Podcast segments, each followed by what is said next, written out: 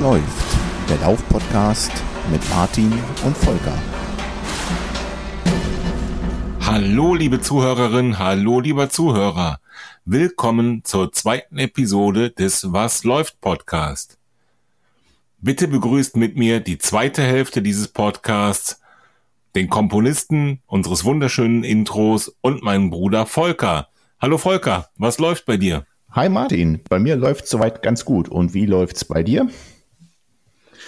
Ja, heiß heute, oder? Ja, das kann man so sagen. Ich bin heute ein kleines Rundchen an der Fulde gelaufen. Ich wohne ja in Kassel, wie du weißt, und war da an der Fulda unterwegs und war, ich dachte, ich gehe früh raus und habe trotzdem schon in der Hitze schwer gelitten. Ich habe äh, sehr mitgefiebert mit allen äh, Läufern, die heute beispielsweise beim Viva West Marathon gestartet sind und da mit Sicherheit in der prallen Hitze leiden mussten. Aber wie läuft's bei dir? Was machen deine Lauferfahrungen? Wie geht's bei dir so voran? Ja, seit unserer ähm, letzten und ersten Episode sind ja jetzt wieder ein paar Wochen vergangen und ja, es funktioniert eigentlich ganz gut. Eigentlich bin ich ganz gut im Training. Heute war es auch hier, war es wirklich tierisch heiß. Es war 27, 28 Grad, Gewitterluft und äh, ich habe mich aufgemacht, eigentlich die Standard 10 Kilometer Hausrunde zu laufen, bin aber dann nur bis Kilometer 8 oder irgendwie sowas gekommen, um dann tatsächlich äh, den Heimweg wieder anzutreten. Ja, das kann ich gut verstehen. Ich musste zwischendurch auch mal ein paar Päuschen einlegen und was trinken. Hab da noch einen anderen Jogger getroffen, den habe ich dann, glaube ich, drei oder vier Mal auf der Strecke getroffen. Und beim fünften Mal habe ich zuerst überlegt, ihm mal einen Spruch zu drücken, so irgendwas nach dem Motto, wenn ich dich nochmal treffe, dann gibst du mir ein Bier aus. Dann waren wir aber beide irgendwie schon durch und dann habe ich ein kurzes Pläuschchen mit ihm gehalten. Das war eigentlich ganz nett. Das zeigt mal wieder, dass, dass die Jogger doch irgendwie ein, ein freundliches Völkchen sind. Da hat er noch ein paar Tipps gegeben, welche Läufe ich unbedingt laufen muss. Unbedingt muss ich mal in Berlin laufen und den Hermannslauf, von dem hast du bestimmt auch schon mal gehört, den hat er mir noch wärmstens empfohlen. War wirklich noch äh, eine nette Unterhaltung. Das klingt super. Ich habe keinen einzigen anderen Jogger heute getroffen. Könnte tatsächlich am Wetter gelegen haben und dass ich genau mittags unterwegs war. So bekloppt ist ja normalerweise auch keiner. Aber manchmal gibt's halt die Zeit nicht anders her. So ist es. Da hast du dir die volle Dröhnung heute gegeben. Martin, ich würde ganz gern mal äh, direkt einsteigen mit äh, unserer ersten Hörerpost, die wir bekommen haben. Da habe ich mich total drüber gefreut. Ich denke, du auch. Und wird einfach mal. Ja klar, logisch und würde einfach mal kurz vorlesen, was uns unser Hörer hier äh, gefragt hat oder ähm, was er uns hier als Post zukommen lassen hat. Also, ähm, Jens hat geschrieben, ich habe heute euren ersten Podcast gehört. Er hat mir wirklich sehr gut gefallen. Besonders, dass ihr auch auf Anfänger eingehen wollt, finde ich toll. Mich würde auch interessieren, welche Apps ihr benutzt. Ach ja, und wie sieht bei euch äh, und wie sieht bei euch oder ein äh, Jahrestraining aus? Hat er sich vielleicht verschrieben. Man kann so, äh, habe ich äh, es ja auch gemacht, sich für einen bestimmten Ziel, für ein bestimmtes Ziel zehn oder zwölf Wochenpläne herunterladen. Aber was schlagt ihr danach vor? Ich versuche dreimal die Woche laufen zu gehen, meistens Montag, Mittwoch und Sonntag. Der Umfang ist zwischen sieben bis zwölf Kilometer pro Einheit, mal mehr, mal weniger. Und das seit circa der Mitte der 90er Jahre. Meine Bestleistung ist ein Halbmarathon hier in Rostock in einer Stunde 56 und 54 Minuten. An der Stelle erstmal Glückwunsch, Respekt. Das ist aber schon zehn Jahre her. Heute bin ich froh, wenn ich den äh, Kilometer in sechs Minuten und äh, sechs Minuten und zehn Sekunden schaffe. Bin gespannt, was ich von euch höre oder lese. Jens aus Rostock, 49 Jahre. Martin, willst du mal auf die ein oder andere Frage eingehen, die er da gestellt hat? Na, du hast den ganz entscheidenden Teil vergessen, nämlich er hat noch geschrieben PS, ihr dürft den Beitrag veröffentlichen. Richtig. Ähm, das ist total wichtig. Ne? Also egal, wer uns schreibt und über welches Medium ihr uns kontaktiert, ein kleiner Hinweis, ob wir euren Beitrag im Podcast vorlesen dürfen, ob wir im Podcast darauf eingehen dürfen oder ob wir einfach unter uns antworten, das wäre schon ganz hilfreich. Jens zum Beispiel, der hat auf unserer Internetseite www.wasläuft-podcast.de einfach unter der ersten Episode kommentiert. Das kann man natürlich machen. Weiterhin besteht die Möglichkeit, uns eine E-Mail zu schicken. Unsere E-Mail-Adressen sind ebenfalls auf unserer Homepage verlinkt. Oder natürlich über unsere Strava-Gruppe oder unsere Facebook-Seite. Auch was läuft, Podcast heißt die Facebook-Seite, uns da zu kontaktieren. Jens hat jetzt einfach mal das Medium des Kommentars auf unserer Homepage gewählt und wie gesagt extra dazu geschrieben, dass wir den Beitrag veröffentlichen dürfen. Und nicht nur deshalb, sondern weil, wie du zu Recht ja gesagt hast, dass der erste Kommentar oder der erste Leserbrief oder Hörerbrief für uns ist, wollen wir denn natürlich sehr gerne heute drauf eingehen. Und ich finde, Volker, es passt auch gut zu dem Thema, was wir uns eigentlich vorgenommen haben, oder? Absolut, genau das, genau so ist es. Wir wollten ja heute so ein bisschen über Läufe und Wettkämpfe quatschen und ja, wie bereite ich mich darauf vor und was ist eigentlich danach? Viele fallen dann ja in so ein kleines Loch, wenn dann der, der Wettkampf da war und hoffentlich erfolgreich war auch. Ähm, ja, da wollen wir doch vielleicht mal ein bisschen äh, auf Jens Frage eingehen. Er schreibt ja hier, ähm, dass er sich jetzt zum Beispiel ein 10 oder 12 Wochenplan runtergeladen hat und wie es dann danach weitergeht. Wie handhabst du das denn? Also was, was würdest du denn machen an seiner Stelle, wenn du jetzt, ich sag mal, dich zwölf Wochen auf deinen 10 Kilometer Lauf vorbereitet hast oder auf deinen Halbmarathon vorbereitet hast, strikt deinen Plan eingehalten hast? Wie geht's danach mhm. weiter? Ja, die Frage ist sehr gut, die Jens da stellt und äh, ich selbst habe mir oft genug die gleiche Frage gestellt, nämlich wenn eben so ein Trainingsplan hoffentlich dann erfolgreich, also mit dem entsprechenden Lauf beendet wurde. Ähm, ich kann da jetzt nicht von so viel Erfahrung zehren. Bisher habe ich drei Trainingspläne wirklich konsequent verfolgt. Ähm, ich habe auch keine Ausbildung als Trainer oder irgendwelche Erfahrungen damit, Trainingspläne zu schreiben oder Leute über ein ganzes Jahr zu begleiten. Ich kann dir sagen, wie ich es für mich selbst mache. Und da mache ich es meistens so, dass ich nach einem Wettkampf, wo ich wirklich intensiv mit einem Trainingsplan darauf hingearbeitet habe, mir erstmal sozusagen eine Auszeit gönne. Mir selber eine Auszeit gönne von jeglicher Art Plan. Ich habe zu dir, glaube ich, schon mal gesagt, ich laufe einfach planlos quer durch den Wald, richtig? Genau. Und das ist da wirklich Programm, einfach planlos. Mir fällt das immer schwer, wenn man so einen Trainingsplan hat und wirklich ein Ziel verfolgt, was dann im besten Fall auch ambitioniert und ehrgeizig gesteckt sein sollte. Mir fällt das wirklich schwer, danach ähm, ja, einfach weiterzumachen voll Power, ja, weil äh, man versucht sich an jede Einheit zu halten, an jede Geschwindigkeit zu halten, an jede Leistung zu halten aus dem Trainingsplan, vielleicht noch an Pulswerte. Und da tut es mir persönlich immer wirklich gut danach zunächst mal einfach so zu laufen, wie ich möchte. Am besten ohne Vorgabe, ohne Zeitvorgabe, ohne Kilometervorgabe, ohne Geschwindigkeitsvorgabe, vielleicht sogar ohne Handy, ohne Uhr, einfach erstmal wieder, äh, ja, um des Laufens wegen. Das ist das, was ich als allererstes mache, wenn so ein Trainingsplan beendet ist. Was machst du, Volker? Ja, also ich kann dich da erstmal nur zu 100 Prozent unterstützen. Also es ist so der klassische Just for Fun Run, der danach als allererstes Mal völlig planlos angetreten werden kann. Und genauso mache ich das auch. Also einfach mal drauf los in den Wald, überhaupt kein Ziel, wie weit man da jetzt laufen möchte oder äh, welche Zeit man da jetzt laufen möchte, nicht auf die Uhr gucken, Pace ist mal egal, Puls ist mal egal. Ähm, genauso mache ich das auch. Also das sich so ein bisschen von, von diesem strikten Plan auch mal zu befreien. Ich meine, das tut ja unglaublich gut. Jetzt gibt es natürlich aber auch Leute, die dann ähm, nach wie vor gern einen Plan für ihr weiteres Training hätten, ähm, um vielleicht die Form auch zu halten oder womöglich noch einen zweiten Wettkampf laufen zu können. Und da gibt es natürlich jetzt verschiedene Ansätze. Also auch ich bin weder Profi noch habe ich eine Trainerausbildung, wie du ja weißt. Aber ähm, es gibt ja Bücher, in denen man mal nachschlagen kann. Und dementsprechend habe ich da auch mal ein bisschen äh, recherchiert und geschaut, was, was, was gibt's da für ähm, Konzepte wie man da weitermachen kann, ähm, gerade wenn man jetzt beispielsweise noch auf einen zweiten Wettkampf hin trainiert. Der Klassiker ist ja zu Beginn des Jahres einen, einen ähm, Wettkampf zu laufen und dann vielleicht nochmal irgendwann am Ende des Jahres, Oktober rum oder so, nochmal äh, die äh, Laufsaison mitzunehmen und dann noch einen zweiten Wettkampf zu laufen. Was sich hier anbietet, was ich mal so recherchiert habe, ist äh, den Wochenumfang einfach etwas zu reduzieren, vielleicht auf naja, 80 oder 70 Prozent der Kilometer, die man vorher gelaufen ist, um einfach diese Form, die man für den Wettkampf ja spezifisch aufbaut, halten zu können.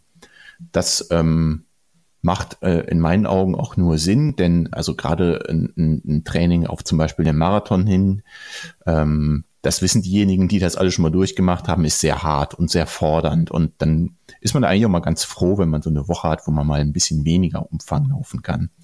Oder was denkst du dazu? Das stimmt, das stimmt. Ähm, in der Regel ist es wirklich bei mir so, dass wenn ich mir so einen Trainingsplan vorknöpfe, das wirklich ähm, sehr ehrgeizig ist. Das heißt, dann gehe ich mit dem Plan und am Ende des Plans wirklich an meine Grenzen. Und das ist dann einfach auch ein Tempo und ein Umfang, den, den kann und möchte ich auf Dauer nicht durchhalten. Nicht in einer ja, ich sag mal, nicht Vorbereitungsphase oder eigentlich in einer Erholungsphase, da möchte ich eigentlich nicht das gleiche Tempo und den gleichen Wochenumfang durchhalten. Ähm, was ich dann schon irgendwann mache, wenn ich mich so ein bisschen ausgetobt habe im Sinne von äh, befreit quer durch den Wald laufen, ist, dass ich wieder anfange, so ein bisschen strukturiert zu trainieren. Das heißt, ähm, der Jens hat auch geschrieben in, in seiner in seiner E-Mail, er läuft zwischen sieben und zwölf Kilometer pro Einheit zum Beispiel. Wenn man einfach mal das Beispiel nimmt, dann würde ich es so machen, dass ich zum Beispiel eine sieben Kilometer Einheit vielleicht ähm, in einem höheren Tempo laufe. Das heißt, wie in einem Trainingsplan auch, eine gute Mischung zu finden aus ähm, kurzen Läufen in einem höheren Tempo und vielleicht längeren Läufen in einem gemütlicheren Tempo. Oder dass, wenn die 12 Kilometer Einheit oder 12 Kilometer Strecke bei, bei Jens auf dem Plan steht, dass man dann zum Beispiel sagt, die laufe ich etwas langsamer, um die, um die Grundlagenausdauer zu trainieren. Ich gehe dann sogar so weit, dass ich irgendwann, wenn ich doch wieder meine, jetzt müsste ich ein bisschen ähm, an meiner Form arbeiten, vielleicht mal ein Intervalltraining einbaue. Ja, also kein Intervalltraining, weil es im Plan steht, sondern weil es manchmal, wenn man eben wieder eine ganze Zeit lang entspannt gelaufen ist, auch einfach Spaß macht, die Beine wieder fliegen zu lassen und äh, im wahrsten Sinne des Wortes mal so an seine Grenzen zu gehen und auszuloten, was geht eigentlich noch. Absolut, sehe ich ganz genauso. Also das wäre quasi, ich sag mal so Option B, die man machen könnte. Gehen wir jetzt mal davon aus, dass vielleicht kein zweiter Wettkampf im Jahr an, ansteht. Ähm, klar, äh, die die ähm, die Verfassung, die man aufgebaut hat, gerade auch längere Strecken laufen zu können, die möchte man wohl möglich ins nächste Jahr retten, ähm, um da vielleicht dann in, in, in äh, den, die Wettkampfvorbereitung zu dem nächsten Wettkampf im nächsten Jahr zu starten.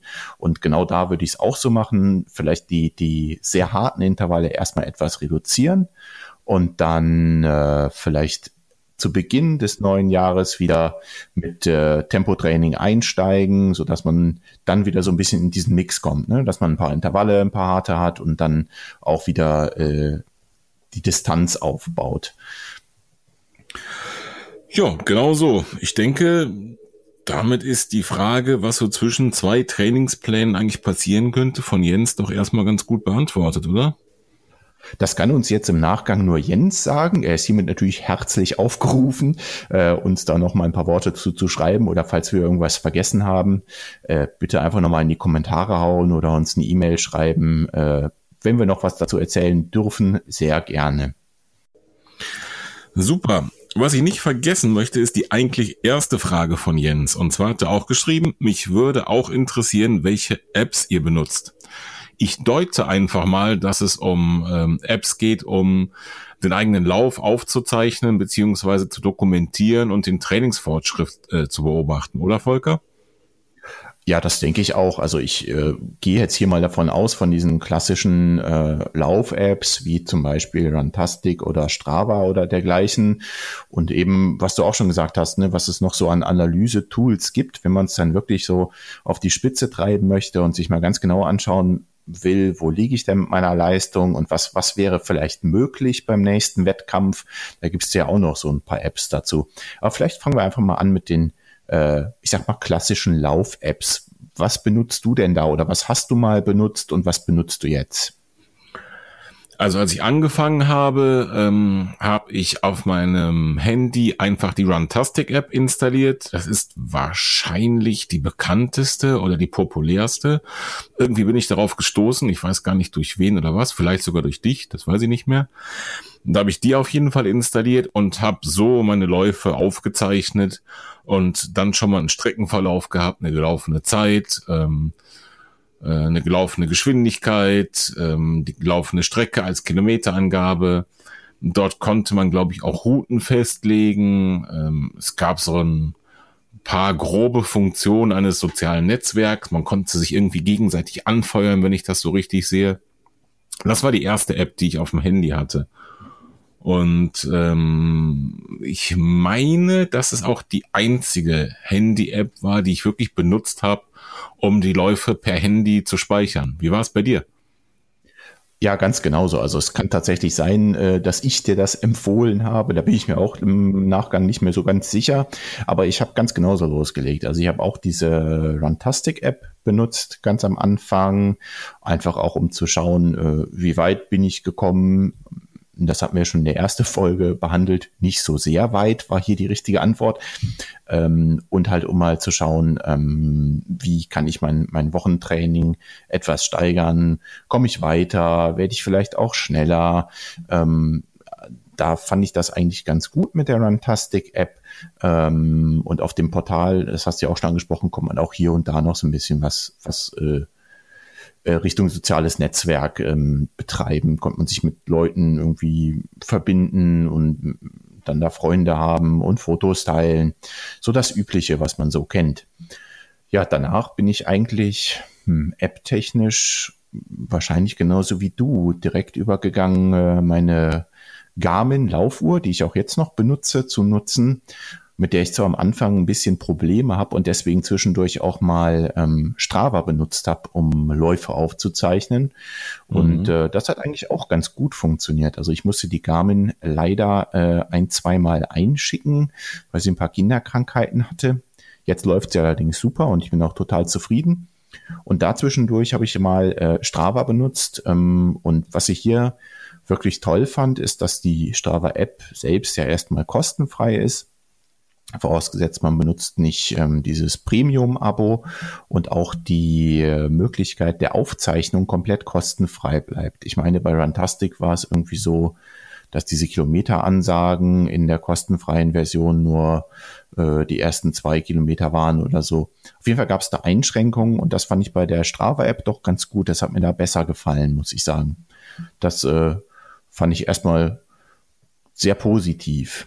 Was benutzt du denn sonst noch für Apps? Also wenn du jetzt sagst, ähm, Lauf-App benutzt du eigentlich nicht mehr, ähm, nutzt du denn sonst irgendwas? Was weiß ich, um deine Läufe äh, dir im Nachgang nochmal anzuschauen oder ich weiß nicht, Auswertung zu machen oder dir Routen zurechtzulegen?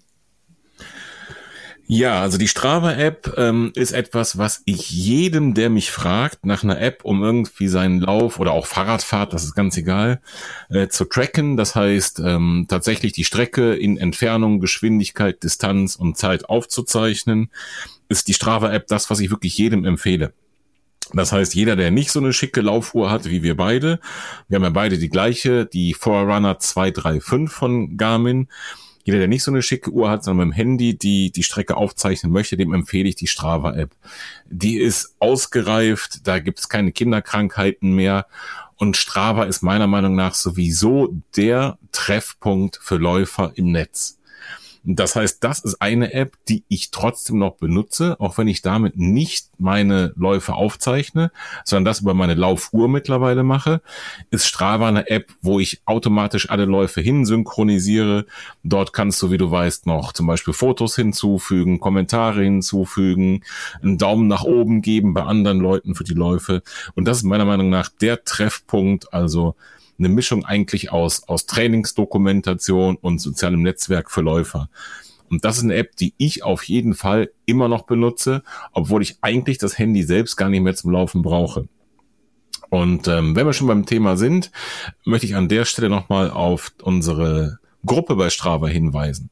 Bei Strava das ist wie gesagt sowas wie ein soziales Netzwerk. Da kann man wie bei Facebook auch Gruppen erstellen und unser Was läuft Podcast hat auch eine Gruppe. Die würde ich gerne nochmal in die Show Notes packen. Was denkst du, Volker? Unbedingt, denn bis jetzt ist die äh, Mitgliederanzahl in unserem äh, Strava Club, glaube ich, heißt das da. Also die, die Gruppen nennen, nennen sich bei Strava genau, Club. Genau. Äh, Richtig. Hat eine sehr, sehr überschaubare Anzahl von Mitgliedern. Also um es in Zahlen auszudrücken, zwei, nämlich wir beide. Also, äh, tretet unserem Strava-Club bei. Äh, ihr seid herzlich willkommen und auch dort einfach äh, Kommentare zu schreiben oder uns anzuschreiben, uns zu folgen, zu gucken, wo wir rumrennen und wie wir nach einem harten Intervall mal aussehen. Das kann auch durchaus mal witzig sein. Also kommt in unseren Strava-Club. Ihr seid alle herzlich eingeladen. Genau, dem kann ich mich nur anschließen. Du hast mich gefragt, was ich sonst benutze. Natürlich von Garmin die App, um die Daten mit meiner Uhr zu synchronisieren. Ich würde vorschlagen, einen Link zu der Uhr, die wir verwenden, packe ich auch mal in die Show Notes. Da kann jeder einfach mal schauen, worüber wir da reden. Ähm, Im Prinzip ist es ja so, dass die Uhr den Streckenverlauf, Pulsdaten, alles autark speichern kann und man irgendwann, wenn man auf die Daten zugreifen möchte, per Computer, per Webbrowser oder per App das Ganze synchronisieren muss. In unserem Fall geht das dann ähm, mit dem Handy, mit der passenden Handy-App und diese App benutze ich natürlich auch. Allerdings muss ich sagen, fast nur dafür, also eigentlich fast nur dafür, um einfach die Daten zu synchronisieren. Äh, wirklich mir die Läufe angucken oder Trainings nachverfolgen tue ich, wenn überhaupt, in Strava oder in noch ganz anderen Portalen, aber eigentlich in der Garmin-App weniger. Benutzt du die Garmin-App relativ viel?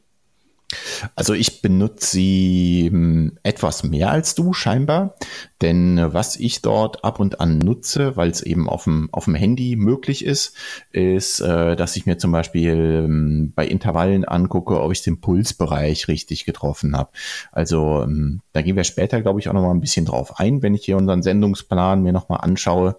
Aber wie du ja weißt, trainiere ich äh, nach Puls. Ich laufe meist mit Pulsgurt und ähm, bei den Intervallen schaue ich mir dann äh, im Nachgang an, okay, bin ich da tatsächlich auch jetzt in diesem speziellen Intervall in, in äh, den gewünschten Bereich gekommen. Und das finde ich geht noch ganz, ganz gut mit der App von Garmin auf dem Handy, wenn man dann nicht äh, noch äh, ein weiteres Auswerteportal bemühen möchte. Da gibt es natürlich eine, eine Vielfalt von sehr, sehr guten Auswerteportalen, wo wir vielleicht auch noch mal in Episode drei wohl möglich mal ein bisschen näher drauf eingehen wollen. Aber dafür benutze ich dann äh, schon noch die Garmin-App. Hm, stimmt, das muss ich auch ergänzen. Ich benutze die Garmin-App, um zum Beispiel so ein Training zu gestalten. Ich weiß nicht, ob du das auch machst, aber die, die Uhr hat ja die Möglichkeit, ein Intervalltraining vorher zu programmieren. Das kann man aufwendig mit den drei Knöpfchen an der Uhr machen oder eben in der App selbst und dann einfach das Training an die Uhr übertragen. Das ist was, was ich auch noch mache. Und ganz wichtig, was wirklich bei mir nur in der Garmin-App zu finden ist, ist die Zuordnung meiner verschiedenen Laufschuhe zu den Läufen. Du benutzt doch nicht etwa mehr als ein Paar Laufschuhe, oder? Man sagt, ich hätte ein Schuhproblem. Wer sagt denn sowas? Ich glaube, du warst es mal. Ich, ich werde dir auch äh, noch ein weiteres Paar spenden. Ach, richtig, da war ja noch was, genau. Ja, genau, da, damit du auch ja nie ausgehst an, an Schuhen, damit du deinen Nachbarn mit Schuhen bewerfen kannst, wenn es dir danach beliebt. Mhm. Aber um mal wieder zurück zum Thema zu kommen, wir schweifen gerade ein bisschen ab, fürchte ich. Ähm, haben wir denn jetzt alle Fragen von Jens beantwortet? Er fragte nach Apps, da möchte ich gerne noch eine Sache ergänzen. Ist vielleicht nicht so die Nummer eins Frage von Jens gewesen, wenn es wirklich darum ging, um welche App wir benutzen, um unsere Läufe aufzuzeichnen. Ich möchte aber eine App noch erwähnen, die ich ganz oft benutze zum Laufen und die App ist Komoot. K-O-M-O-O-T. Da drin kannst du ähm, dir Strecken kreieren, am PC zu Hause oder auch in der App oder am Tablet oder wo auch immer. Du kannst die Strecken kreieren und die kannst du dann einfach mit deinem Benutzer-Account speichern. Und dann kannst du in der Handy-App ähm, so eine Art Navigation starten und ähm, dein Handy führt dich per Sprachansage wirklich die Strecke entlang. Das ist perfekt, wenn du irgendwo bist, wo du dich nicht auskennst und dort laufen gehen willst. Dann kannst du dir vorher ein schönes Ziel aussuchen oder einfach eine Strecke äh, programmieren, die meinetwegen zehn Kilometer als Beispiel hat. Und dein Handy führt dich mit Sprachansage genau diesen Weg entlang und du kannst dich eigentlich nicht verlaufen und äh, kannst so in jedem fremden Gebiet auf der ganzen Welt deine Runden drehen. Und das ist eine App, die ich wirklich oft benutze tatsächlich beim Laufen. Ja, ähm, dazu vielleicht noch zwei Ergänzungen. Ich benutze die App auch, wie du weißt. Ähm, was ich äh, hier nochmal betonen möchte, ist, dass die App ähm, so eine Genauigkeit hat von einer Wanderkarte in etwa. Also die kennt wirklich jeden winzig kleinen Waldweg. Und mhm. das finde ich erstmal äh, total super, weil ich wie du ja auch, äh, eigentlich gerne in der Natur, auch mal gerne im Wald unterwegs bin. Und äh, da findet man plötzlich völlig neue Trampelpfade, selbst, selbst in deiner eigenen Umgebung. Und äh, Punkt zwei, was ich noch ergänzen will, ich weiß nicht, ob du das auch machst, aber man kann sich auch ähm, solche Tracks im Internet runterladen. Das gibt es zum Beispiel von ähm, Trailläufen oder sowas. Die sind ganz oft im Internet als äh, GPX-Files, glaube ich, sind das, gespeichert. Und die kann man direkt in diese Komoot-App äh, reinladen. Ich war, äh, wie du ja weißt, vor nicht allzu langer Zeit im Harz und hatte da eigentlich auch vor, einen Lauf zu machen. Das konnte ich verletzungsbedingt leider nicht. Ähm, wollte es mir dann aber nicht nehmen lassen, mal zumindest ein paar Kilometer von dieser Strecke abzulaufen. Und da habe ich mir einfach die gesamte Strecke in die Komoot-App geladen und bin dann da durch den Wald gepest. Das fand ich äh, auch eine sehr schöne Funktion und es hat sehr viel Spaß gemacht. Klingt super. Habe ich noch nicht genutzt, die Funktion, aber klingt wirklich gut. Ja, bin ja auch der Meinung. So, ich würde sagen, meiner Meinung nach haben wir die Fragen von Jens erstmal so grob beantwortet. Das denke ich auch. Äh, und falls doch noch irgendwas offen ist, Jens, du bist hiermit nochmal aufgefordert. Schreib uns nochmal, falls wir was vergessen haben oder falls du noch mehr Fragen hast. Und ihr alle anderen natürlich auch. Okay, das Thema der Episode ist ja ganz grob ähm, Läufe und Wettkämpfe. Oder vielleicht sogar ziemlich genau und nicht ganz grob. Und äh, Jens Frage hat insofern gut gepasst, da wir eben ja schon mal drüber gesprochen haben, wie so ein Training oder auch das Training zwischen den Trainingsplänen aussehen kann. Ähm, gehen wir nochmal einen Schritt zurück. Wie viel Kilometer pro Monat oder Woche oder wie oft pro Woche oder Monat läufst du so, Volker? Also im Moment laufe ich äh, dreimal die Woche. Ich würde gern wieder viermal die Woche laufen. Das habe ich ähm, vor meiner verletzungsbedingten Pause so gehandhabt und ähm, das passt eigentlich so ganz gut in meinen Alltag. Ähm, man muss das ja mal so ein bisschen noch in seinen Alltag unterbringen können. Da sind ja vielleicht auch noch private Verpflichtungen und äh, manche Leute müssen auch noch arbeiten gehen, damit ein bisschen Geld rankommt. Aber das hat eigentlich so ganz gut geklappt. Das habe ich ganz gut in meine Woche unterbringen können und das war auch von der Belastung her, ich sag mal, okay. Ähm, wie gesagt, im Moment sind es drei Einheiten, die ich pro Woche laufe. Ich ähm, laufe im Moment so, ich würde sagen, zwischen 40 und maximal 70 Kilometern die Woche.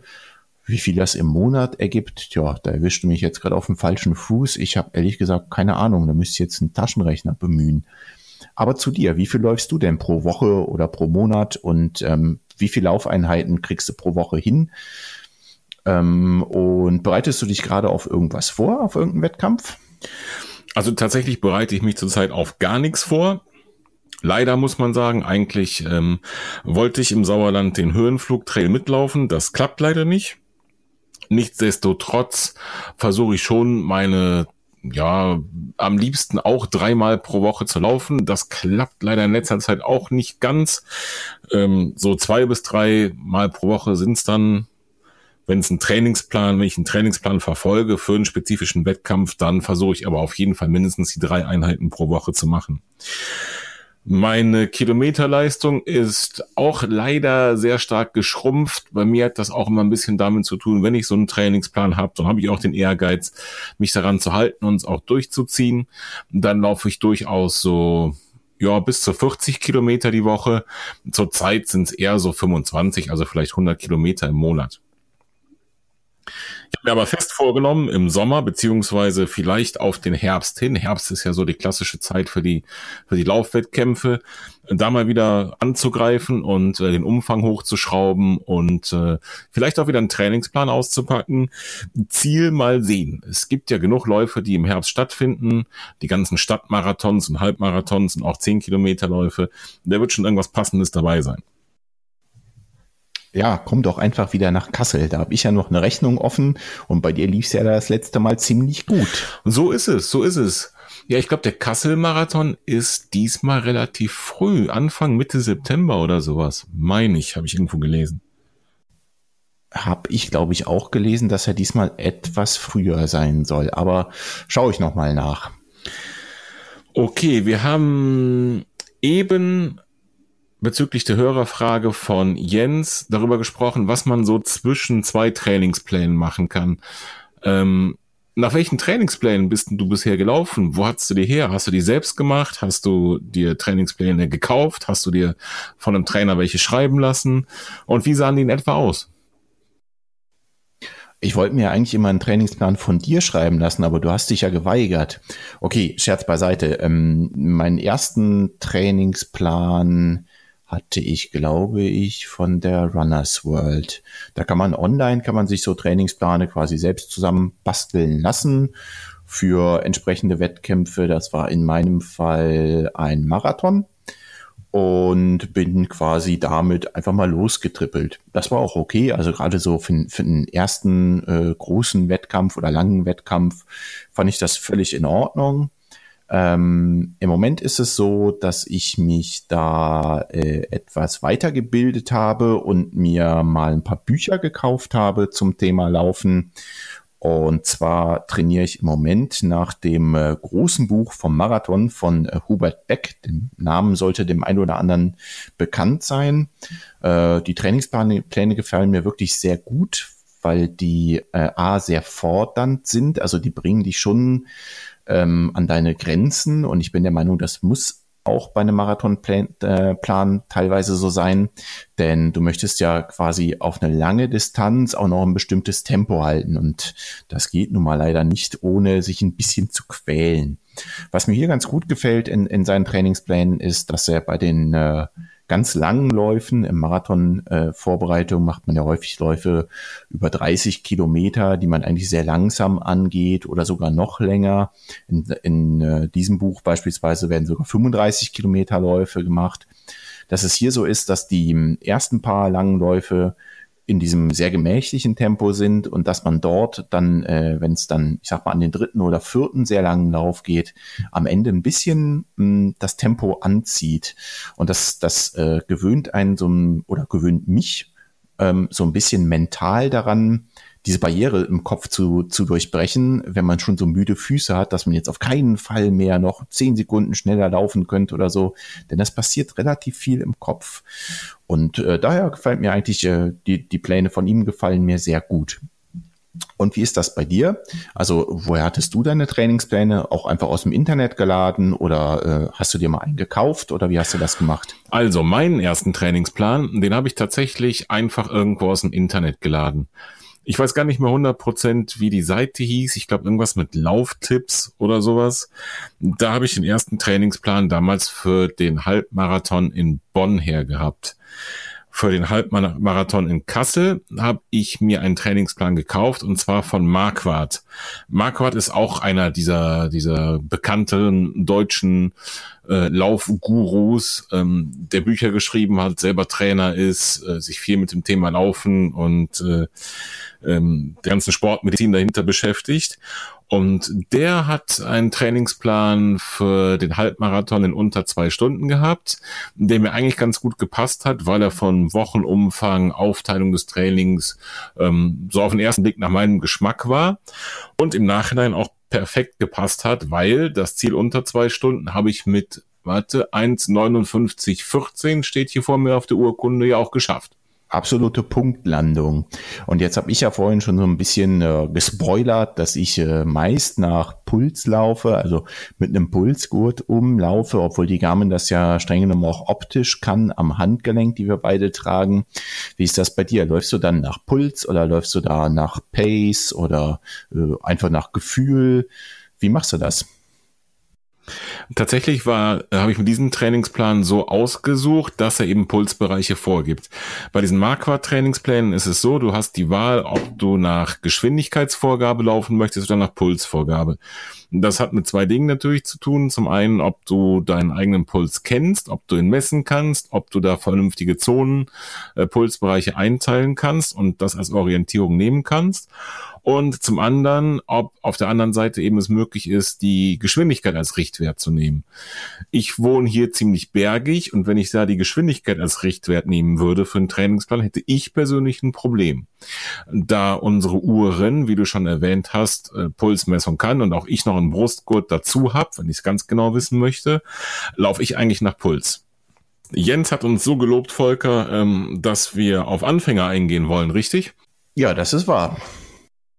Vielleicht können wir noch ganz kurz mal zurückspulen und mal sagen, was, was unterscheidet eigentlich so ein Training nach Trainingsplan äh, von meiner üblichen, ich gehe zweimal die Woche die gleiche 10 Kilometer Runde im gleichen Tempo laufen Prozedur. Vielleicht von Anfänger, der noch nie einen Trainingsplan gesehen hat und sich immer mal überlegt hat, naja, was ist der Unterschied oder wie kann ich mich überhaupt in irgendeiner ähm, Weise auf den Wettkampf vorbereiten? Was, was zeichnet so ein Trainingsplan aus? Wo ist der Unterschied im, im Frei durch die Gegend laufen?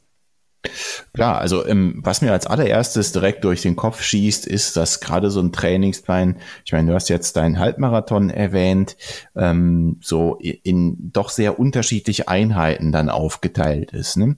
Also schaut man sich jetzt zum Beispiel mal so eine Intervalleinheit in, an, dann, dann läuft die ja in etwa wie folgt ab. Man macht sich ein bisschen warm, ähm, macht vielleicht noch ein bisschen Lauf-ABC, also so Laufübungen, die ein bisschen der, ähm, der Lauftechnik dienen sollen. Und dann geht's los, man läuft sich eben ein und dann kommen beispielsweise jetzt mal 400 Meter, die man richtig, richtig Gas gibt, also richtig powert an der Schmerzgrenze. Und dann vielleicht wieder 200 Meter langsam trabt und das wiederholt sich dann immer so. Und wenn ich jetzt mal so äh, von meinen Laufanfängen ausging, dann bin ich einfach vor die Tür und bin losgelaufen. Eigentlich immer ein ähnliches Tempo, immer derselbe Schnitt, kein, keine wechselnde Belastung oder dergleichen. Und das ist ja bei so einem Trainingsplan dann doch schon sehr anders. Also gerade durch diesen Wechsel von diesen Tempotrainings, also zum Beispiel ein Intervalltraining zu äh, einer sehr langen Einheit, die man ja dann in so einem Trainingsplan eher langsam läuft, ähm, da sehe ich auf jeden Fall schon mal den ersten Unterschied. Ähm, was würdest du denn sagen? Was, was, was fällt dir denn noch dazu ein zum, zum Thema Trainingsplan? Also wie war für dich so die Umstellung von, ich laufe jetzt draußen einfach mal äh, nach Lust und Laune und ohne jetzt genau zu gucken, wie schnell bin ich oder wie anstrengend ist das, zu der Umstellung zum, zum Trainingsplan? Was, was war für dich das Erste, was dir so durch den Kopf ging, was auf jeden Fall mal völlig anders war? Also was mir aufgefallen ist, was wirklich völlig anders war und wie ich für mich persönlich immer so einen Trainingsplan empfinde, ist, man teilt einfach zwei Grundfähigkeiten, die man versucht zu verbessern, auf. Wenn ich mich zum Beispiel auf einen Halbmarathon vorbereite und ich möchte den unter zwei Stunden laufen, so wie das in meinem Fall war, dann ist ja das Ziel ein Wettkampf und ähm, die persönliche Form ist dann ja meistens so, dass wenn man das schafft unter zwei Stunden, man buchstäblich auf dem Zahnfleisch über die Ziellinie geht. Das heißt, im Training vorher ist man niemals die gleiche Strecke in der gleichen Geschwindigkeit gelaufen. Denn sonst hätte man ja eine, eine unnötig hohe Belastung im Training. Und ähm, so wie ich eigentlich jeden guten Trainingsplan verstehe und empfinde, ist, dass man eben zwei Fähigkeiten, die man verbessern muss, aufteilt. Das erste ist Ausdauer. Ja, ich muss einfach lernen, länger auf den Beinen zu sein. Einfach lernen, länger zu laufen, weiter zu laufen, eine größere Zeit mit Laufen zu verbringen. Einfach Grundlagenausdauer aufbauen. Das muss ich aber nicht machen, indem ich möglichst schnell bin. Das heißt, das kann ich separat trainieren, zum Beispiel an den langen Läufen am Wochenende in einem moderaten Tempo, das mich auf Dauer nicht kaputt macht wie so ein Wettkampftempo. Auf der anderen Seite brauche ich, um ein Zeitziel zu erreichen, auch immer eine gewisse Geschwindigkeit. Das heißt, die muss ich auch trainieren. Aber eben nicht zeitgleich mit der Ausdauer, sondern wie du sagst, zum Beispiel Intervalltrainings oder kürzeren Läufen mit höherem Tempo. Heißt, ein guter Trainingsplan ist meiner Meinung nach so strukturiert, dass ich in gewissen Einheiten die Geschwindigkeit lerne. Das heißt, mein Herz-Kreislauf-System, die Muskeln vor allen Dingen, die Beine müssen ja irgendwann mal schnell gelaufen sein, bevor man in seinen Wettkampf startet. Und auf der anderen Seite wirklich die Grundlagen Ausdauer verbessere. Und da hilft einfach nur eins, Meilen sammeln. Einfach lange Läufe machen. Sodass man am Ende, wenn der große Tag gekommen ist, beides separat trainiert hat und auf den Tag am besten alles das, was man trainiert hat, zusammenfällt und man eine Strecke, die man sonst nicht so häufig in der Distanz läuft, eine Geschwindigkeit, die man noch vorher vielleicht noch nie gelaufen ist auf dieser Distanz, erfolgreich zurücklegen kann. So ist mein laienhaftes Verständnis und der erste Eindruck gewesen von meinem ersten Trainingsplan. Was denkst du, trifft das in etwa? Ich denke schon, dass es das trifft. Was mir jetzt gerade noch einfällt, weil ich gerade nämlich exakt mich in dieser Phase be, äh, bewege in meinem Trainingsplan, was vielleicht auch noch ein, ein Hinweis ist, gerade für Laufeinsteiger. Ähm, so ein Trainingsplan ist nicht jede Woche gleich hart.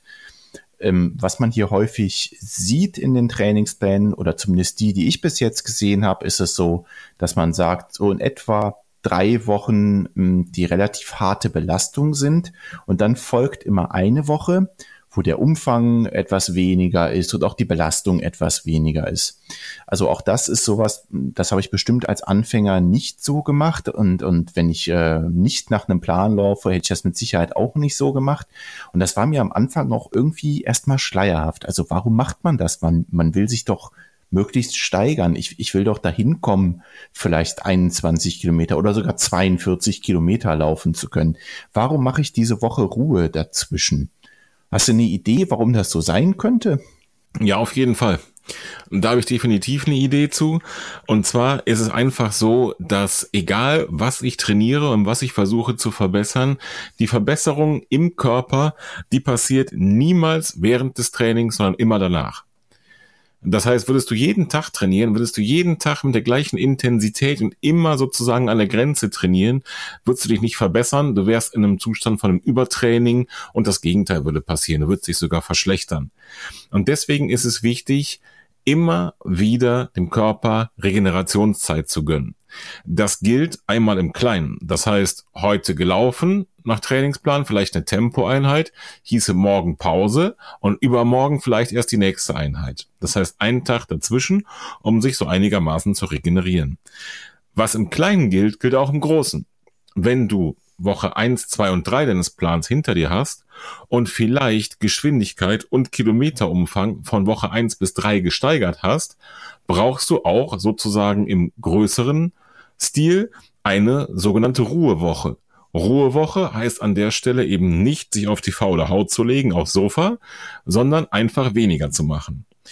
Und wenn du dir die Pläne anguckst, wirst du wahrscheinlich feststellen, dass nicht nur der Wochenumfang reduziert ist, sondern auch die ganz harten Tempoeinheiten ausbleiben in dieser Ruhewoche. Richtig?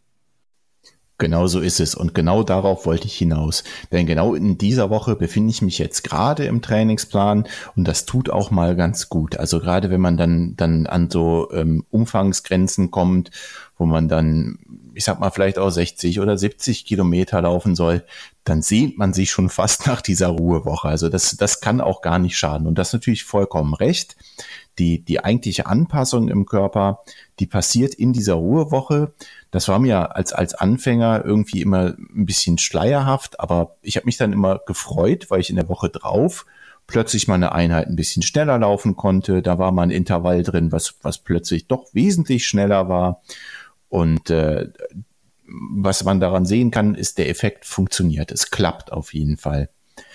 Jetzt hast du gerade schon ein bisschen erzählt zu deinem äh, Trainingsplan, wo du dich ganz spezifisch auf den Kassel Halbmarathon vorbereitet hast. Was hast du denn sonst schon so für Wettkämpfe gelaufen? Erzähl doch mal. Lass mich mal überlegen. Ähm, also ich habe einige 10 Kilometer Läufe mitgemacht, zweimal den Weihnachtslauf in Niederkassel-Mondorf. Wie der Name schon sagt, ist der immer kurz vor Weihnachten, was eher die Ausnahme ist bei irgendwelchen Volksläufen oder Wettkämpfen. Gerade deshalb ist es aber auch absolut super und mega spannend, denn ähm, ist eigentlich fast der einzige Wettkampf hier in der Umgebung, der im Winter ist. Deswegen ist das eigentlich eine Institution, wo man eben hin muss. Letztes Jahr auch bei Eis und Schnee, das gehört dann eben dazu. Aber den habe ich schon öfter gemacht. Dann sind wir zwei ja schon gemeinsam durchs Sauerland gelaufen, den Sauerland Höhenflug Trail, wo wir letztes Mal schon drüber gesprochen haben, den ich glaube ich auch verlinkt habe in der letzten Episode. Dann gibt es bei uns um die Ecke ähm, einen sehr kleinen Volkslauf, der nennt sich Viertelmarathon. Viertelmarathon, einfach weil es eine Viertelmarathon-Distanz ist. Also ähm, man läuft 10,5 und ein paar gequetschte Kilometer. Ähm, dann habe ich letztes Jahr in Bonn den Halbmarathon gemacht. Im April war das, Anfang April, genau. Und Anfang Oktober in Kassel den Halbmarathon. Das ist das, was ich bisher so gemacht habe. Was hast du gemacht, Volker? Oh, da muss ich jetzt erstmal drüber nachdenken. Also mh, mm, in Bonn bin ich ja auch gelaufen, wo du deinen Halbmarathon gelaufen bist, habe ich meinen ersten Marathon bestritten. Dann bin ich äh, im letzten Jahr den Marburger Nachtmarathon gelaufen. Das ist eigentlich ganz ulkig, weil der ist äh, mitten im Sommer, also wirklich da, da, wo die Hitze brütet. Der müsste Ende nächsten Monat sein. Und äh, dadurch, dass es ihm dort so heiß ist, startet der nicht wie üblich, weiß ich nicht, um neun oder um zehn morgens, sondern da läufst du halt um 18 Uhr oder 18.30 Uhr, nagel mich nicht drauf fest, erst los und kommst dann halt irgendwann erst spät ins Ziel, wenn es schon dunkel ist. Ist auch eine ganz, ganz äh, lustige Veranstaltung und äh, der Start ist auf jeden Fall sehr zu empfehlen, weil die ähm, Altstadt in Marburg doch sehr ansehnlich ist. Ja, was habe ich noch gemacht? Ähm, den Sauerland Trail sind wir zusammen gelaufen. Da habe ich die Halbmarathon-Distanz gelaufen und in Mondorf den Weihnachtslauf, den du schon erwähnt hast, da war ich ja im letzten Jahr dann auch dabei. Und das würde ich mir dieses Jahr auch wieder vornehmen. Das war wirklich, da hast du vollkommen recht, das ist äh, eine Institution, das war wirklich ein schöner Lauf und es hat viel Spaß gemacht. Und hast du dich denn auf all diese Läufe äh, mit einem Plan vorbereitet oder wie machst du das? Machst du da hm, den einen so, den anderen so und äh, wenn du einen Plan genommen hast, war das dann immer äh, jetzt von, von äh, einem bestimmten Laufguru, wie du vorhin so schön gesagt hast? Also schwörst du dir jetzt auf einen und ähm, bereitest du dich auf alle Läufe mit Plan vor? Äh, tatsächlich nein muss ich gestehen, nein. Also Pläne habe ich ähm, für die Halbmarathons gemacht und ich glaube für den ersten 10 Kilometer Lauf auch. Wie ich eben schon gesagt habe, aus unterschiedlicher Quelle, meistens irgendwo eben aus dem Internet, einmal kostenpflichtig und einmal kostenlos. Was ich nicht gemacht habe, ist nach dem Halbmarathon in Bonn bis zum Halbmarathon in Kassel, also da war so in etwa ein halbes Jahr dazwischen, also letzte Sommer, da habe ich noch diesen Sauerlandlauf gemacht und den Viertelmarathon, da habe ich mich nicht mit dem Plan drauf vorbereitet. Ich habe allerdings versucht, so ein paar Wochen vorher, als es auf die jeweiligen Distanzen zuging, mein Training ein bisschen zu spezialisieren, eben auf die ähm, aus der Perspektive dann wieder kürzeren Distanzen. Das heißt, aus dem Training Training für Halbmarathon raus, auf einen 10-Kilometer-Lauf zu, dann noch mal ein bisschen mehr Tempo zu trainieren und nicht mehr so die ganz langen Läufe, sondern einfach noch mal versuchen, ein bisschen für die 10-Kilometer-Distanz das passende Tempo sich anzutrainieren. Was auch meiner Meinung nach ganz gut geklappt hat. Hast du dich auf alle Läufe vorbereitet mit Plan? Ähm, nein, habe ich tatsächlich auch nicht. Also bei den Marathons ist es so gewesen, dass ich mich immer mit Plan drauf vorbereitet habe. Ähm, das hat mir auch so eine gewisse Sicherheit gegeben. Also da ähm, tut mir das ganz gut, mich an Plan halten zu können. Denn ähm, da gibt's zwischendurch immer mal wieder so, so eine Art ähm, Testläufe, wo man mal eine 10 Kilometer Distanz in einer bestimmten Zeit vielleicht laufen soll oder sogar mal eine Halbmarathon-Distanz in einer bestimmten Zeit laufen soll. Und das ähm, zeigt einem so ein bisschen, ob man da auf dem richtigen Weg ist, auch wenn man sich ein Zeitziel beispielsweise genommen hat. Ähm, da trainiere ich gern nach Plan. Den Sauerland Trail habe ich ich glaube, den habe ich auch aus der Vorbereitung gelaufen für irgendeinen Marathon. Also auch nicht spezifisch darauf trainiert. Dazu muss man ja noch sagen, dass der ähm, ein paar mehr Höhenmeter hat, der Sauerland Trail. Da geht's schon mal Berg hoch, Berg runter. Wenn man sich da jetzt spezifisch darauf vorbereiten würde, würde ich da auch empfehlen, vielleicht mal ein paar mehr Höhenmeter zu trainieren. Ähm, Habe ich aber in dem Fall nicht gemacht. Das war reiner Genusslauf und der war auch wirklich einfach traumhaft schön. Das hatten wir in Folge eins schon mal so ein bisschen angerissen. Ähm, und auf den 10 Kilometer Lauf in Mondorf, den wir auch zusammengelaufen sind, habe ich mich eigentlich auch nicht spezifisch vorbereitet. Ähm, aber habe das schon so ein bisschen gemacht, wie du auch schon äh, ähm, quasi erklärt hast, dass ich dann in der unmittelbaren äh, Vorbereitung zu diesem 10-Kilometer-Lauf, also sagen wir mal die zwei, drei Wochen, die direkt davor lagen, mich dann schon versucht habe, so ein bisschen darauf zu, zu spezifizieren, dass ich dann doch mehr Tempo gelaufen bin und nicht so wahnsinnig lange Einheiten, die dann doch auch sehr erschöpfend sein können, äh, gemacht habe.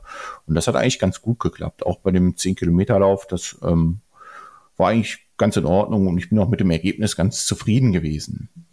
Jetzt haben wir ja in der ersten Folge schon so ein bisschen darüber gesprochen, was so die äh, schönsten Wettkämpfe waren, die wir hatten. Magst du vielleicht nochmal sagen, was dein absolutes Highlight war? Ja, das ist eine gute Frage. Ich bin da immer so ein bisschen hin und her gerissen. Die, die großen Stadtmarathons oder auch natürlich dann die Halbmarathon-Distanz oder die 10 Kilometerläufe, die zugehörigen, ähm, das sind natürlich schon Bombenveranstaltungen. Das heißt, sowohl der in Bonn wie auch der in Kassel mit ähm, einigen tausend Läufern am Start, mit Publikum an der Strecke, mit Band, mit Medaillen, die man am Ende kriegt, mit Zielverpflegung, mit Verpflegungsstationen zwischendrin. Das sind natürlich schon, schon wirklich geniale Dinge, die richtig Spaß machen. Ja, die Stimmung an der Strecke, wenn dann noch das Wetter stimmt und entsprechend Publikum da ist, das ist schon Bombe. Einfach daher zu laufen, wo sonst die Autos langfahren, ja, du läufst mit ähm, guten Läufern, mit schlechten Läufern zusammen, du läufst teilweise sogar mit, mit Weltklasse-Läufern ähm, zusammen auf einer Strecke. Ähm, das ist irgendwie schon ähm, eine ganz gewisse Stimmung, ähm, ja, die man auf jeden Fall mal erlebt haben sollte, finde ich. Auf der anderen Seite gibt's eben wirklich sehr viele kleine Laufveranstaltungen, ähm, die ich tatsächlich zu schätzen gelernt habe. Und ähm, dieser Viertelmarathon bei uns um die Ecke, da habe ich mich einen Tag vorher, glaube ich, damals entschlossen, mich da anzumelden, weil einfach der Wetterbericht schön war für den nächsten Tag. Und da waren vielleicht, lass mich überlegen, 200 Leute am Start, mehr nicht trotzdem dieses Dorf, wo der Lauf stattfand, das stand Kopf. Da war eine Stimmung, da waren Bands, da war Musik, da war ein Bierpilz aufgebaut, da ging richtig die Post ab.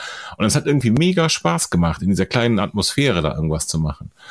Und ähm, ich glaube, ich habe es letztes Mal auch schon mal gesagt, der Sauerland-Höhenflug-Trail, also ein Lauf wirklich quer durchs Gebüsch, die Berge rauf und runter, durch Wald- und Forstwege, ähm, das war was, was mir auch wirklich sehr positiv in Erinnerung geblieben ist.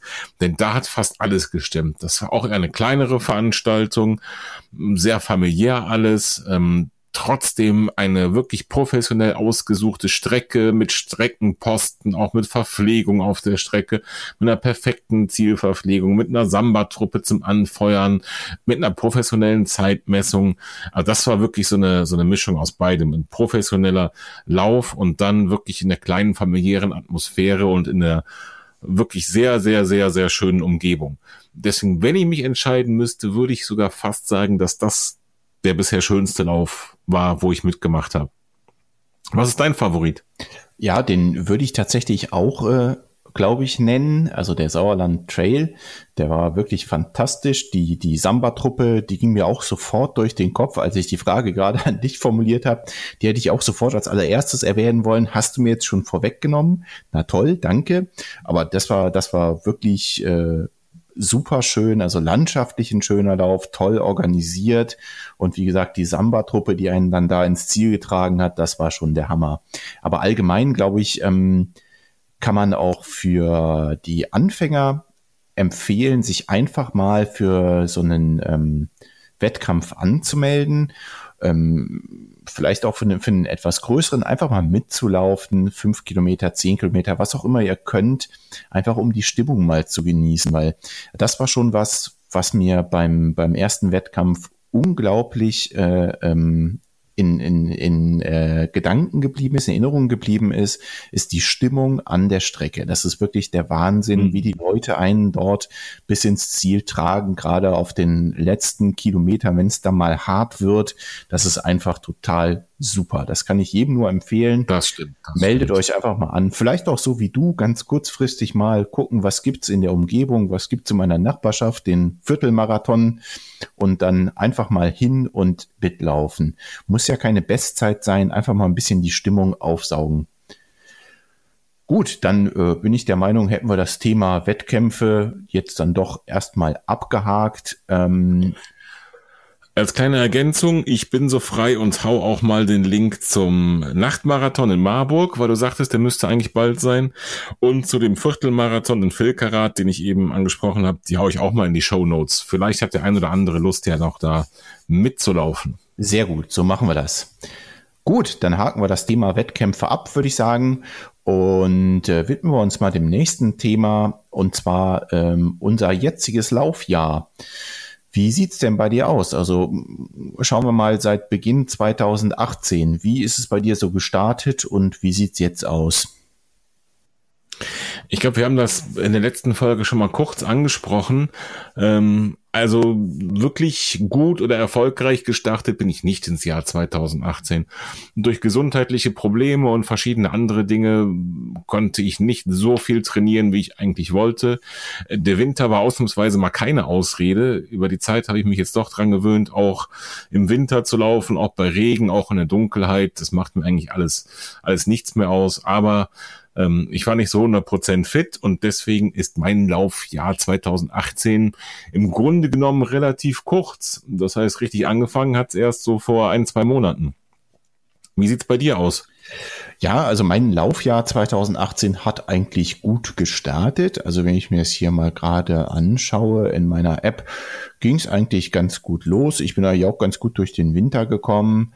Ähm, bin auch bei den kalten Temperaturen raus. Mir macht das eigentlich auch nicht mehr so wirklich viel aus, denn wenn man sich da gut einpackt, also hier kann ich nur das Zwiebelprinzip jedem empfehlen, einfach mal ein paar mehr Lagen tragen, dann geht's auch mal bei minus drei oder minus fünf Grad sogar, dass man da vor die Tür geht.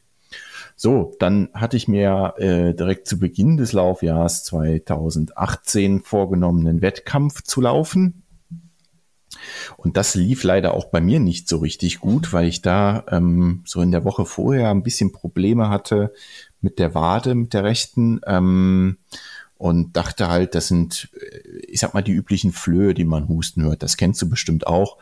Vor einem Wettkampf wird man irgendwie sehr überempfindlich gegenüber seinem eigenen Körpergefühl, zweifelt so ein bisschen an, an seiner eigenen Wahrnehmung und ähm, da dachte ich, okay, wird schon nichts sein, stellst du dich an den Start und läufst los.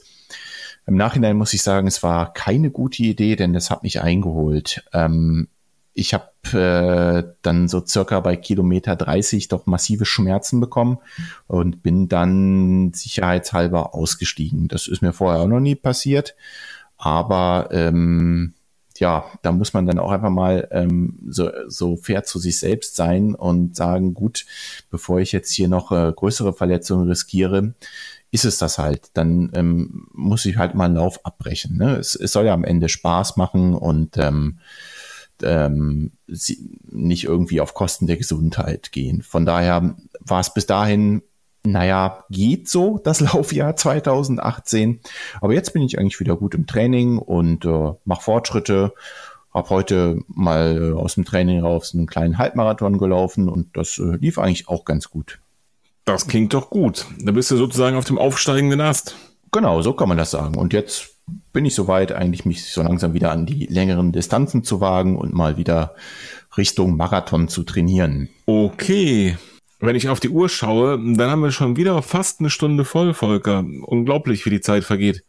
Absolut, sehe ich auch so. Also ähm, immer wenn ich in unsere Themenliste gucke und dann äh, auf die Zeit schaue, wie sie vergeht, wir kommen immer nur zu, zu maximal zwei Drittel unserer Themen. Was ist da los?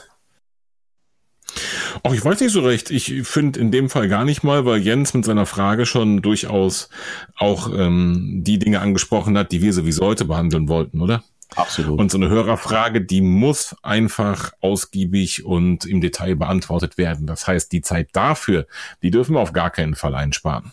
Das sehe ich auch so. Die anderen Themen, die können wir bestimmt noch in Episode 3 packen, aber Hörerfragen sollten hier immer Vorrang haben. Aber vielleicht, genau. vielleicht gehen wir nochmal mm, ganz kurz auf das Thema ein, ähm, Bücher, Zeitschriften hatten wir jetzt ja schon angesprochen, zumindest Bücher hatte ich mal kurz erwähnt, dass ich mir hier ähm, beispielsweise das Buch vom Beck mal gekauft habe und äh, ich habe auch das Buch vom Steffni habe ich mir mal angesehen. Ähm, wie ist das bei dir? Verfolgst du den Sport noch auf irgendwelchen anderen Kanälen, also Zeitschriften, Filme, Facebook-Gruppen oder Strava? Wie verfolgst du den Sport? Ja, die Frage ist super, denn ähm, Ich glaube, ich bin da kein typisches Beispiel. Du hast gesagt, du hast Bücher gelesen über Trainingspläne zum Beispiel, vielleicht auch ähm, Lauftechnik, vielleicht auch Erfahrungsberichte. Es gibt einen ganzen Haufen an, an verschiedener Bücher zum Thema Laufen. Und das ist etwas, was mir leider überhaupt nicht liegt. Das heißt, ich bin nicht so der typische Bücherwurm. Ähm, ich schaffe es gerade mal so eine Zeitschrift durchzublättern, aber wirklich ähm, das Ganze am Streifen zu lesen oder gar ein Buch zu lesen, ist nicht so meins. Dementsprechend hat sich die Frage mit den Laufzeitschriften auch schon beantwortet. Denn da ähm, habe ich mal die ein oder andere gekauft und auch mal durchgeblättert.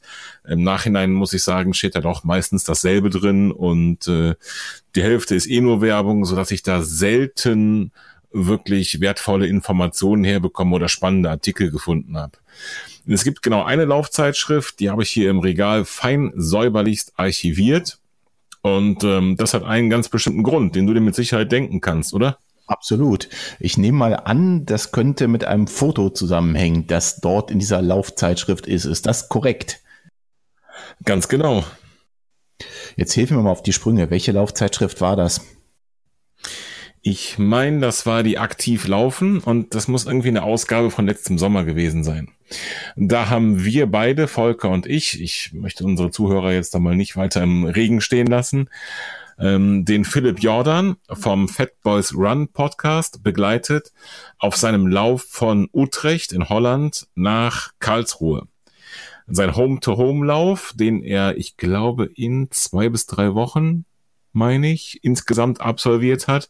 Da hat den einen Streckenabschnitt am Rhein entlang auch sehr bei uns in der Nähe lang geführt und da haben wir ihn, boah, Volker, wie weit mag das gewesen sein? 20, 30 Kilometer? 20 Kilometer?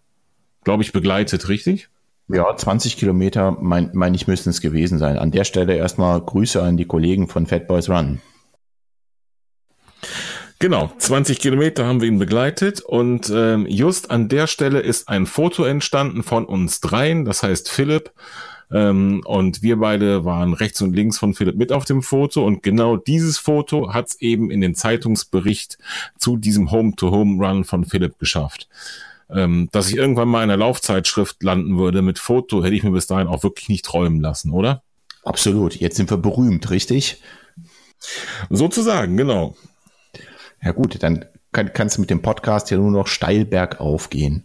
Und ähm, du sagst, Laufzeitschriften sagen dir jetzt nicht so zu. Ähm, da muss ich dir auch beipflichten. Also ich sehe das ähnlich. Ähm, ich finde auch, die sind sehr oft sehr ähnlich. Also man liest doch immer wieder die gleichen Berichte für einen Anfänger mit Sicherheit empfehlenswert. Also ich möchte das gar nicht ähm, ähm, schlecht reden oder so. Kauft euch ruhig mal die eine oder andere Zeitschrift, die ihr fehlt, findet. Für einen Anfänger bestimmt toll. Ähm, aber wie sieht's denn aus mit ähm, Filmen oder YouTube oder so? Guckst du dir da mal was an? Ja, das ist wiederum genau meins. Also Filme übers Laufen, Dokumentationen. Es gibt mittlerweile ähm, ja richtige Spielfilmartige Dinge, ähm, Technikvideos auf YouTube, äh, Trainervideos, sowas, das ziehe ich mir wirklich massenhaft rein. Es gibt da mittlerweile ein, ein ein ganz großes Spektrum an Filmen und Videos zum Thema Laufen. Das ist in den letzten, ich würde schätzen, drei, vier, fünf Jahren, sind die wie Pilze aus dem Boden geschossen. Noch vor Jahren waren die Dokumentationen über gewisse Rennen zum Beispiel vielleicht bekannte äh, äh, Läufe in USA wie der Western States 100 ähm, waren wirklich sehr, sehr selten und eher die Ausnahme. Mittlerweile hat fast jeder Amateurfilmer sich mal an sowas versucht ähm, und es gibt wirklich ohne Ende sehenswertes Videomaterial, was äh, im Internet zu finden ist. Hast du denn eine Empfehlung jetzt gerade spontan an, an, an äh, einem besonders guten Film, der dir besonders gut gefallen hat für unsere Hörer? Also ein Klassiker ist auf jeden Fall Unbreakable, der Film über den Western States 100. Ähm, das ist wirklich ein professioneller Dokumentarfilm über den, ich glaube, ersten und ältesten 100 Meilen Trail-Marathon der Welt. Ich glaube, der, der erste war es, genau. Ähm, eine wirklich 90-minütige Dokumentation, die ich mir mit Sicherheit schon drei, vier, fünf Mal angeguckt habe. Und wenn es um YouTube geht, da kann ich wirklich nur den Kanal vom Ginger Runner empfehlen. Ähm, der macht Videos über Ausrüstung, Produkttests, Rennberichte ähm, und tatsächlich auch ganze Spielfilme zu, zu verschiedenen Themen. Ich glaube, an der Zahl hat er mit Sicherheit drei, vier Filme fast in Spielfilmlänge mittlerweile gemacht. Guckst du dir sowas auch an, Volker? Ja, also ähm, auch da ähm, bin ich voll bei dir. Gerade den äh, Western States Film, den fand ich auch sehr gut, den Unbreakable über diesen 100 Meilen Lauf, wie du schon gesagt hast. Und auch die Filme vom äh, Ginger Runner sind sehr zu empfehlen. Was mir gerade noch einfällt, ist, ähm, welche Filme ich auch wirklich fantastisch finde, weil sie einfach mit viel Leidenschaft gemacht sind, sind ähm, bei YouTube der, die Filme von Billy Young da kann man sich einfach mal auf dem Kanal von dem ein bisschen äh, umschauen. Der hat auch äh, Dokumentationen über den Western States, äh, den du schon erwähnt hast, gedreht und macht wirklich einfach auch fantastische Filme. Da bin ich voll bei dir und äh, könnte ich mir auch stundenlang angucken, wenn ich denn die Zeit dazu finde. Das stimmt. Die Zeit ist natürlich ein Problem. Es gibt mehr Material, als einer gucken kann. So ist es. Und wo wir beim Thema Zeit sind, bin ich der Meinung, wir sind jetzt ja schon bei beinahe eine Stunde. Eine Sache, eine Sache, ich muss dich unterbrechen. Eine Sache dürfen wir nicht unerwähnt lassen beim Thema YouTube und Thema Filme. Und ja. zwar gibt es wirklich einen Film, den ich mir auch mehrfach angeguckt habe, relativ neu auf YouTube, relativ unbekannt, von unserem Freund Steffen, der hier bei mir um die Ecke wohnt. Steffen zu finden unter Nobs Blog das werde ich auf jeden Fall noch in den Shownotes verlinken. Der hat einen super Film gemacht über den ersten Wüstenlauf, ich glaube im Jahre 2016 war der, durch den Iran, durch die Lut-Wüste mit Raphael Fuchsgruber. Hast du die Dokumentation gesehen? Natürlich, die habe ich gesehen und völlig richtig, die hier noch zu erwähnen, die ist wirklich fantastisch. Also da steckt auch viel Leidenschaft drin und wahrscheinlich auch verdammt viel Arbeit. Richtig. Und Steffen ist jemand, der ähm, hauptberuflich, ähm, ich glaube, mit Videoschnitt und, und Filmen zu tun hat und macht wirklich nebenbei diese Filmprojekte zum Thema Laufen. Und der hat einen eigenen YouTube-Kanal, ähm, wo eben dieser Spielfilm erschienen ist, der wirklich bis ins Detail professionell gemacht ist.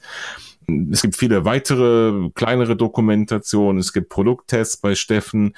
Und zuletzt hat er jetzt äh, seinen eigenen Home-to-Home-Run. Da ist er, glaube ich, circa 200 Kilometer, vielleicht ein bisschen mehr, in drei Etappen gelaufen, hat er darüber einen Film gemacht. Also das ist was, gerade weil es eben auch ähm, jemand ist, der das nebenbei macht und äh, noch keinen Bekanntheitsgrad hat, ist das was, was ich auf jeden Fall in den Shownotes verlinken möchte. Und da müsst ihr unbedingt mal vorbeischauen und am besten bei Steffen auch direkt ein Abo und einen Daumen hoch da lassen. Absolut. Gebe ich auch volle Empfehlung für. Äh, schaut mal drauf und äh, schaut euch seine Videos an und äh, schreibt vielleicht einen netten Kommentar dazu.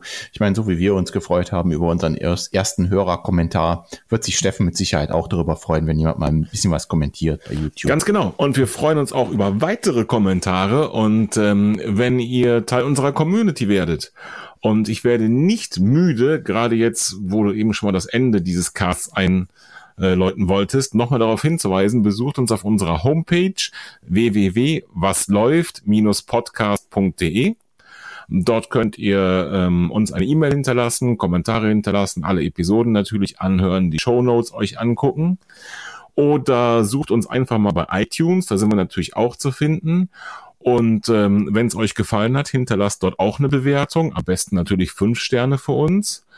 Dann, nachdem wir heute schon über Strava und die Strava-App gesprochen haben, fände ich super, wenn ihr bei uns in den Strava Club, in unsere Gruppe kommt, damit die Mitgliederanzahl von zweien mal langsam ansteigt. Und natürlich unsere Facebook-Seite, die auch direkt auf unserer Homepage verlinkt ist, würde sich über ein paar mehr Gefällt mir Angaben sicherlich freuen. Absolut. Und äh, ich bin der Meinung, damit machen wir jetzt auch einfach mal einen Deckel drauf. Wir, wir haben jetzt, glaube ich, fast eine Stunde aufgenommen und äh, mein Bier ist alle. Von daher würde ich sagen, Martin, wir beenden die Episode zwei jetzt an dieser Stelle. So ist es. Für mich ist das auch eine runde Sache heute und ähm, dabei mir noch gar nicht auf ist, äh, bin ich auch dafür, dass wir jetzt beenden. Alles klar, Martin. Dann bleib beim Laufen und bis zum nächsten Mal. Bis dann, Volker. Tschüss.